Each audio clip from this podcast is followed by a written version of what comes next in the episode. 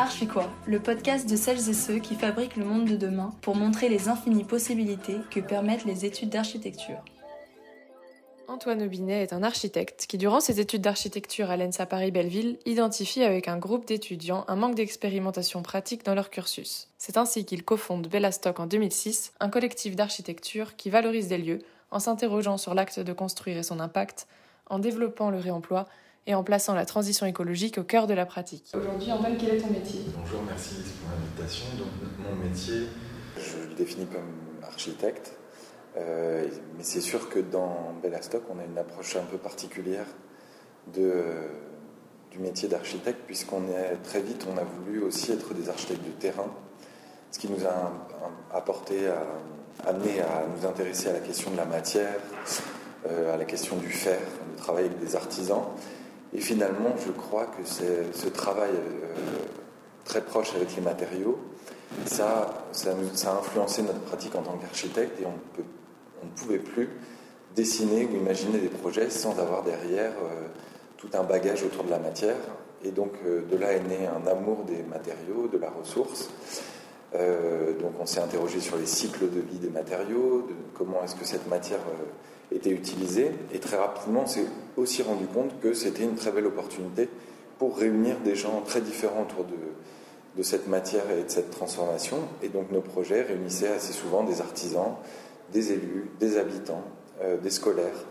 Et on a développé, aussi toute cette approche autour de euh, comment est-ce qu'on fait société autour de projets d'archi, en prenant soin euh, sur un territoire à la fois des matériaux, mais également des gens qui y vivent. Donc voilà, c'est un peu euh, l'architecte lié à la question des ressources. Ça marche. Et du coup, comment définirais-tu ta pratique euh, de l'architecture? Tu l'as un peu. Oui, j'ai un, peu amorcé. Bah, notre pratique, donc, elle est très liée à la, question des, ressources, des matériaux. Euh, et après, donc, il a, il a, fallu définir quand même des axes de développement pour Bellastock. Donc, on, travaille d'abord sur la question de la formation.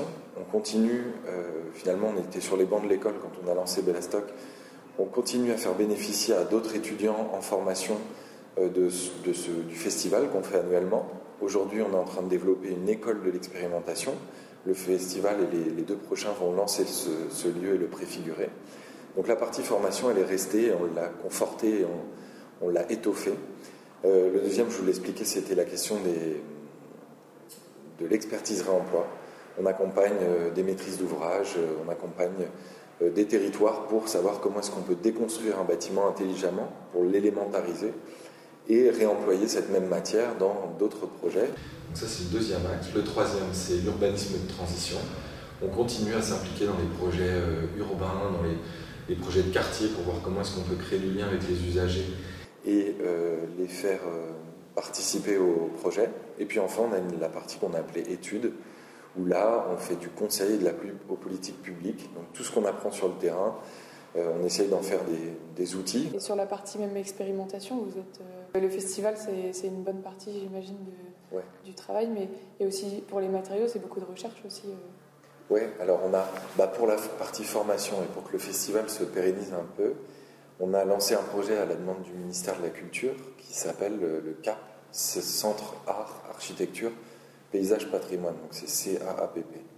Et donc le lieu, euh, il, a été, il a été lancé à Évry-Courcouronne, c'est près de la Seine. Euh, c'est un, endroit où il y a 11 hectares de bois avec une, belle bâtisse et des dépendances. Et on est en train d'essayer de faire atterrir euh, une école de l'expérimentation pour les six écoles d'architecture sur place pour pouvoir bah, expérimenter. Faire un peu ce qu'on a fait pendant 16 ans avec Bellastock, donc l'apprentissage par le faire euh, et, donc, ce qu'on a proposé à la ville d'Evry, c'est que les trois prochains festivals de Bellastock se passent sur place pour pouvoir commencer à euh, faire vivre le lieu. Donc, on a fait un triptyque qui est s'implanter, donc euh, la question du vivant cette année. L'année prochaine, s'outiller, comment augmenter la capacité de production du lieu, travailler sur son énergie et ses outils. Et le dernier, c'est s'ouvrir, aller travailler sur le territoire alentour, une fois que le CAP aura acquis sa dimension de lieu-outil. Euh, et, donc ça, c'est vraiment un projet euh, bah, qu'on pilote depuis deux ans avec un, comité euh, pédagogique de deux enseignants par école qui, qui contribuent et qui portent le, projet également. C'est sous, leur impulsion que les choses se dessinent au CAP. dans l'équipe des Bellastock, il y a des architectes spécialisés sur les, matériaux qui vont, qui vont, essayer de les comprendre, de voir quand est-ce qu'ils sont arrivés historiquement sur le marché, leur évolution normative aussi. Et donc on a des architectes clairement complètement fans de matériaux, qui, qui, ne voient les bâtiments et, et les déconstructions que par ce, cet aspect-là. Euh, donc ça, c'est ouais, assez marrant. Après, d'autres sont en plus un profil architecte-constructeur. Euh, moi, j'aime beaucoup la partie formation. Donc là, par exemple, je vais faire un, un travail avec la ville de Bobigny pour expliquer à des collégiens euh, comment le territoire de Bobigny évolue et, et, essayer de leur donner des clés de compréhension pour qu'ils comprennent comment est-ce qu'on imagine nos villes, comment est-ce qu'on les construit de manière à ce qu'ils soient des citoyens euh, concernés. Euh, voilà, on a un peu tous ces, tous ces cas de figure et d'autres qui sont plus chercheurs.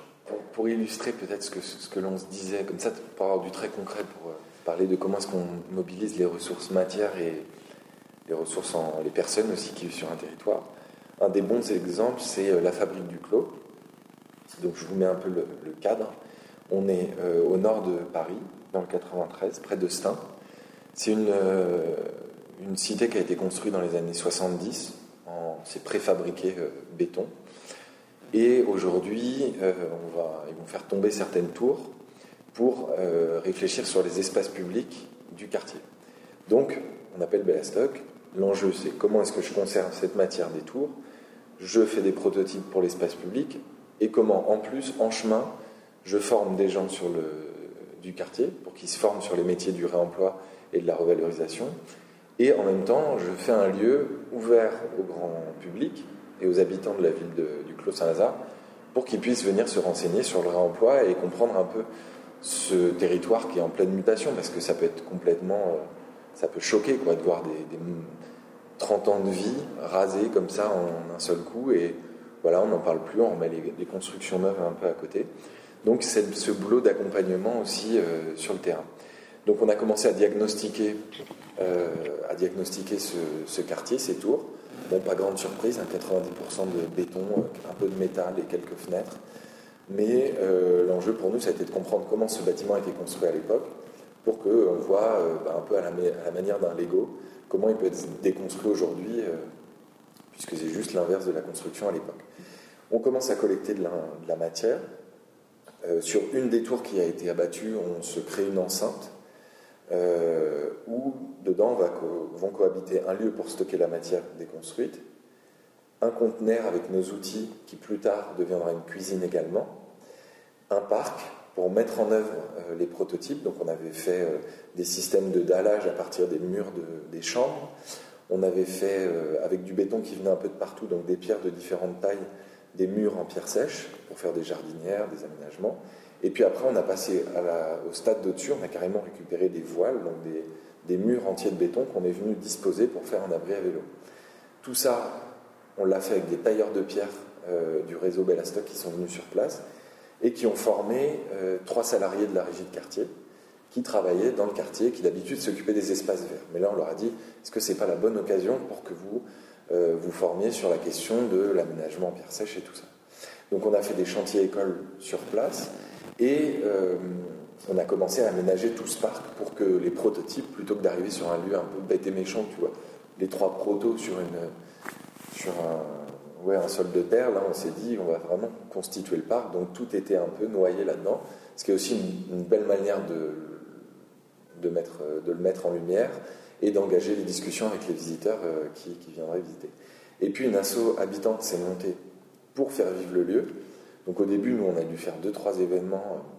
Il y avait plus de Bellastock que d'habitants. Donc on s'est un peu cassé les dents.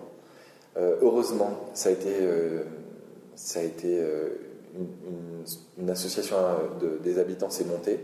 Et eux, en je sais plus, deux sessions, ils avaient réuni des centaines de personnes par été. C'était un peu devenu le plage avec des concerts, de la bouffe qui venait du monde entier. Donc c'était assez génial de voir comment finalement euh, on avait réussi à collecter de la matière, à faire un lieu un peu magique qui aussi servait de démonstrateur et euh, qui nous permettait de convaincre que c'était possible de faire du réemploi. Voilà un, exemple où on a réussi à réunir euh, une dimension d'attention aux ressources, mais d'attention aussi aux gens du, de la fabrique du clos. Et puis après, si, le, si les bâtiments reconstruits ne sont pas reconstruits pour héberger les mêmes personnes, je ne sais pas si c'était le cas dans ce projet, ça, ça aussi pas du tout le même enjeu. Quoi. ça peut être une forme de traumatisme. Non, là, ils essayaient quand même de reloger la, totalité des gens qui vivaient dans les, dans les Et quel étudiant étais-tu? Bah, Plutôt un étudiant euh, lambda. beaucoup de, je prenais beaucoup de plaisir sur tout ce qui était maquette, travail à la main, puisque bah, à Belleville, on, bossait encore beaucoup, euh, beaucoup à la main. Donc j'aimais tout ce qui était très manuel. Et très vite, j'ai quand même senti un manque sur la pratique. On, pouvait faire du mobilier à Belleville, c'était quand même assez intéressant, mais ça restait des, étagères. Et quand on nous disait qu'on allait travailler avec des charpentiers, des, serruriers, euh, tous ces artisans, euh, je me demandais comment est-ce qu'on allait pouvoir euh, bosser avec eux si jamais j'avais tenu un, outil. Donc j'étais plutôt un étudiant qui était en demande de, de pratiquer, de faire du terrain. aussi, j'avais très envie de mener au sein de l'école une vie associative que ça soit. Euh, donc le festival, c'était une bonne occasion de faire du terrain, mais aussi d'avoir cette dimension euh, plus conviviale qui nous a invités à, travailler avec toutes les écoles euh, de Paris, puis toutes les écoles nationales. Et en fait, c'est devenu une super excuse pour qu'on se croise dans les différentes écoles. Donc j'étais un peu ce genre d'étudiant aussi, très, très animé par, par les rencontres. Et du coup, quel a été ton parcours? Quels obstacles as-tu pu rencontrer dans, dans ce parcours? Dans ce parcours d'étudiant? Euh, d'étudiants et puis par la suite, euh, ah euh, quand tu t'es lancé Alors, ben oui, le, on lance la chose quand on est en troisième, troisième année d'architecture. Donc, on a eu beaucoup de chance parce que maintenant c'est devenu notre métier et on a ce plaisir de pouvoir prolonger. Une expérience qu'on ne pensait pas, qu'on n'imaginait pas que ça deviendrait notre, notre métier. la phase la plus compliquée finalement, et ça c'est peut-être ce qu'on peut transmettre aux gens qui nous écouteraient et qui suivent l'UNEP, c'est la phase juste après le diplôme. Finalement, avant, tu dégages du temps, il y a des enseignants euh, plutôt euh, conciliants qui te disent bah, tu fais le mémoire sur, euh, sur le festival Bellastock, ça, me permettra, ça te permet de faire d'une pierre deux coups. Et finalement, il y a, pendant les études, tu arrives à trouver du temps pour t'impliquer dans des, dans des projets perso. Mais alors la phase où tu as le diplôme, il faut se lancer sur le marché du travail, il y a tout le monde qui, qui, est, qui, a besoin d'avoir un métier rémunéré finalement, ça a été le moment le plus dur pour Bellastock, puisqu'il a fallu qu'on échelonne les salaires. Il a fallu être pendant 3-4 ans au SMIC. Euh, donc ça, c'était la phase très dure, parce que tu, bosses beaucoup, tu essaies de, crédibiliser aussi ton action, mais il faut que tu commences à être aussi, euh, que tu arrives, sur le marché du travail. Et là, ça fait pas de cadeau, donc c'est un peu la, phase la plus critique, j'ai trouvé.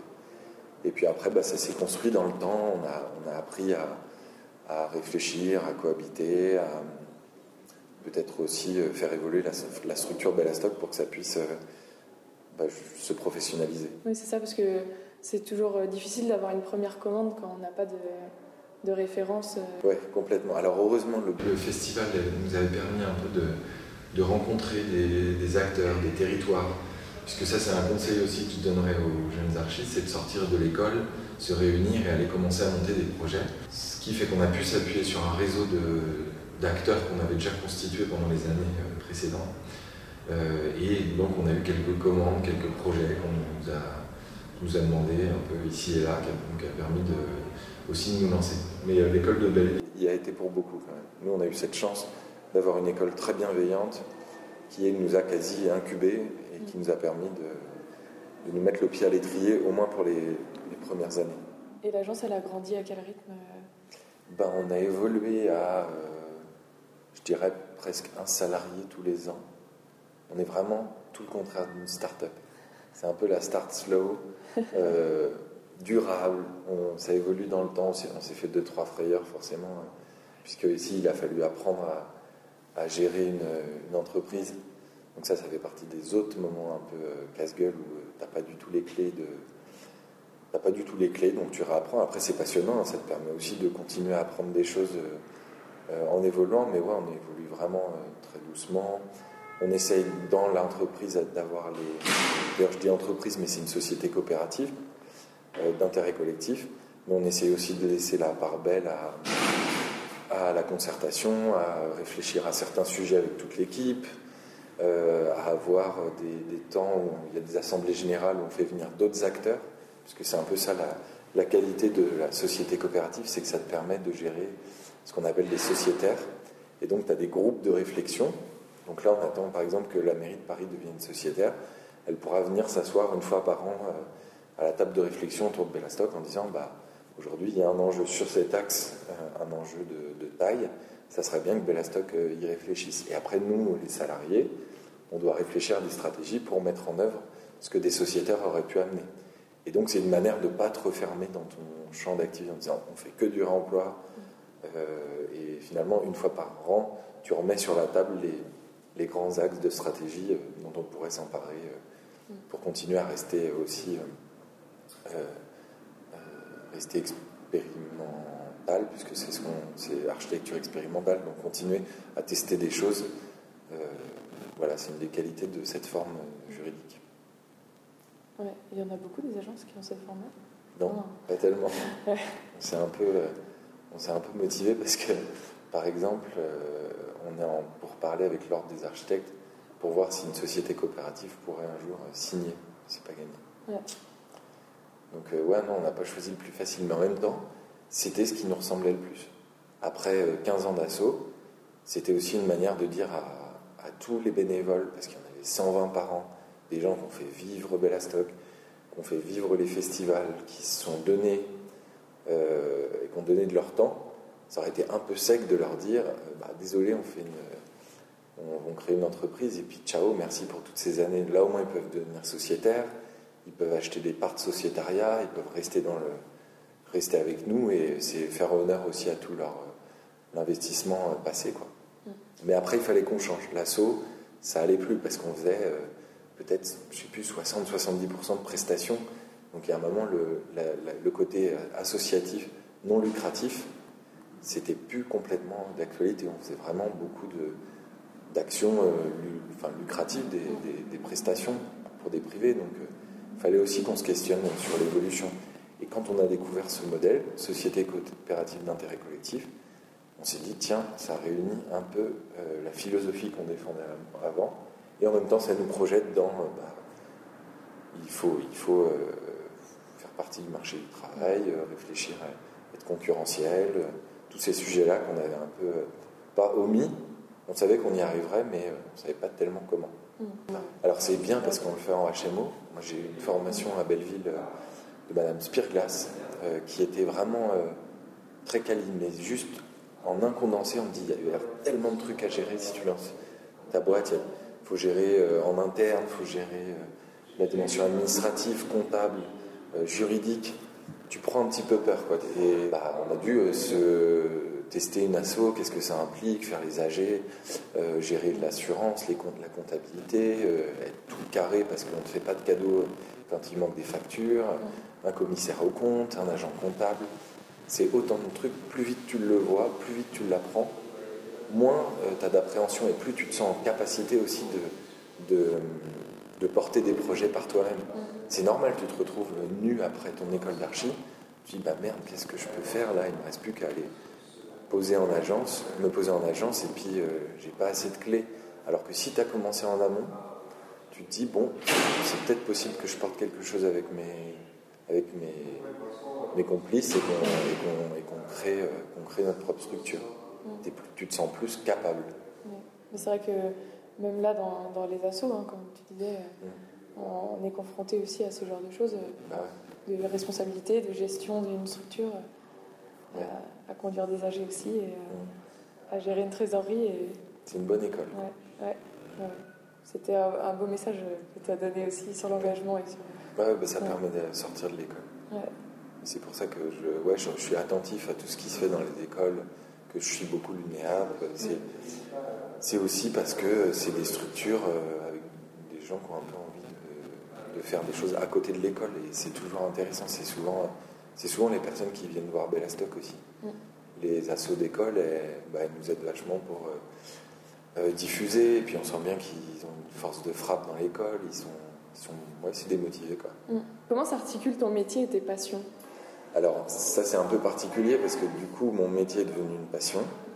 Donc j'ai du mal à cultiver d'autres passions à côté. Je m'intéresse malgré tout beaucoup à, bah, des amis qui sont aussi des gens qui travaillent dans, les mêmes, dans la même sphère que nous. Donc disons que le week-end, je vais visiter des lieux ou euh, voir des installations ou euh, euh, bah, des installations artistiques aussi pour voir le lien que peut entretenir l'architecture avec le avec l'art par exemple ou comment est-ce qu'on peut activer des lieux et puis leur donner une dimension sociale très forte parce que on travaille avec des acteurs locaux, il y a des voilà tout ce qui est lié à l'économie sociale solidaire et, à l'urbanisme de transition, c'est devenu une, passion et, parce que aussi je suis passionné par ces gens qui, qui portent ce genre de projet. À ton avis, euh, comment concevoir et construire en 2021 bah, On voit bien avec le prix, des, le prix des matières premières qui est en train d'exploser. On voit bien qu'il y a de moins en moins de projets neufs qui vont voir le jour. On va soit rénover, retaper, réemployer, recycler, qui est, qui est qui est un petit peu dépassé à mon goût, mais je pense que... On va devoir faire avec ce qu'il y a, on va devoir reconstruire la ville sur la ville. Donc je pense qu'il y a une transformation profonde qui est en train de s'opérer dans le, dans le bâtiment. Et euh, donc on ne pourra plus construire comme avant, euh, on ne pourra plus euh, être aussi dépensier, il va falloir avoir une forme de frugalité dans ce que l'on va développer. Et puis après, j'ai bon espoir que cette, ce que je, je, disais en introduction sur la question de bien considérer les matériaux et, voir comment la, matière bouge sur un projet, c'est aussi plein d'opportunités de, de, réunir des acteurs très différents et de, et de, finalement euh, réunir ces personnes autour d'un projet. Donc je, pense qu'il va y avoir aussi une dimension euh, sociale qui va être peut-être plus importante que ce qu'on a fait euh, avant, où finalement l'usager arrivait un peu en bout de course et c'était un, utilisateur de ce qu'on avait produit je pense que notre génération d'architectes a une attention plus, plus grande euh, par rapport à ces, ces, gens qui vivent nos projets. Donc voilà, c'est tout ce que je souhaite euh, pour, euh, pour la suite dans, dans, ce qui se produit en architecture. Et tu dirais que Bellastock, il joue quel rôle dans cette transition? On transforme pas, on fait pas de très grands projets. Bellastock, finalement, c'est plein de petites actions par-ci et par-là qui montrent que c'est possible. Après, on fait un vrai effort de, de mutualisation pour, euh, pour raconter ces projets, pour euh, les rendre accessibles, pour les, les filmer, les photographier, les écrire, pour qu'aussi on puisse les transmettre à, des confrères. Donc j'ai un bon exemple, c'est euh, la fabrique du clos. On a travaillé avec l'ANRU, qui est l'Agence nationale pour le renouvellement urbain. Et on a essayé de décortiquer tout un projet. on n'a pas fait tellement de choses, on a fait quelques mobiles. Un abri vélo et poubelle fait à partir de, murs qu'on avait récupérés dans un, dans une tour, et on a essayé de rédiger des, guides pour les maîtrises d'ouvrage et des guides pour les maîtrises d'œuvre. Euh, et aujourd'hui, on est assez content de voir que dans les appels d'offres que l'ANRU euh, va diffuser, il y a des bribes de ce qu'on a, ce qu'on a pu développer. Donc c'est pas très grand, finalement, c'est à l'échelle d'un euh, d'un mobilier ou, d'une petite construction, mais ça peut avoir des répercussions puisque ça inspire pour des projets à plus grande échelle.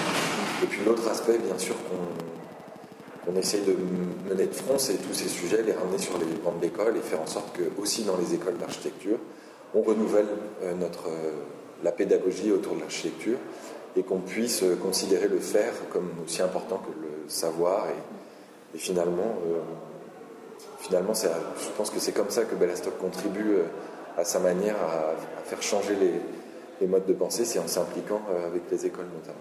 Et tu parlais du coup des nombreux acteurs avec lesquels vous travaillez. Il y a une part aussi de participatif dans, dans Bellastock. Est-ce que tu pourrais nous en dire un peu plus? Oui, ben, on, travaille sur. Euh, on essaie finalement, quand on nous propose de travailler sur un territoire, alors soit il y a souvent une approche matière. On nous dit il y a tel bâtiment, tel lieu où on va pouvoir récupérer des matériaux. Euh, et on essaie systématiquement d'y adosser un réseau d'acteurs. Donc on fait un, un diagnostic territorial pour comprendre euh, quels sont les assauts, quelles sont les structures habitantes, qui, euh, fait vivre le, qui fait vivre le territoire et comment on va pouvoir les mettre à contribution.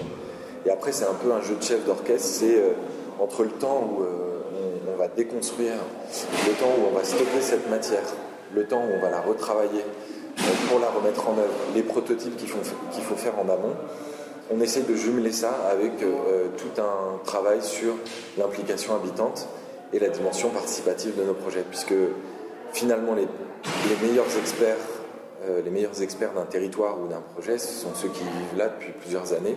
Donc nous, on collecte de l'information auprès d'eux.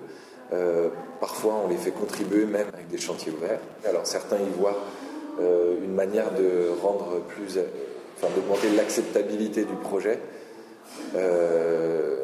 c'est sûr que quand tu mets à contribution des publics, ils sont finalement plus emprunts à, accepter le chantier. Ils ont, ils ont, l'impression que leur parole compte. Après des mois de, crise sanitaire, euh, quelle est la place de l'architecture euh, et son rôle aujourd'hui dans la construction du monde de demain?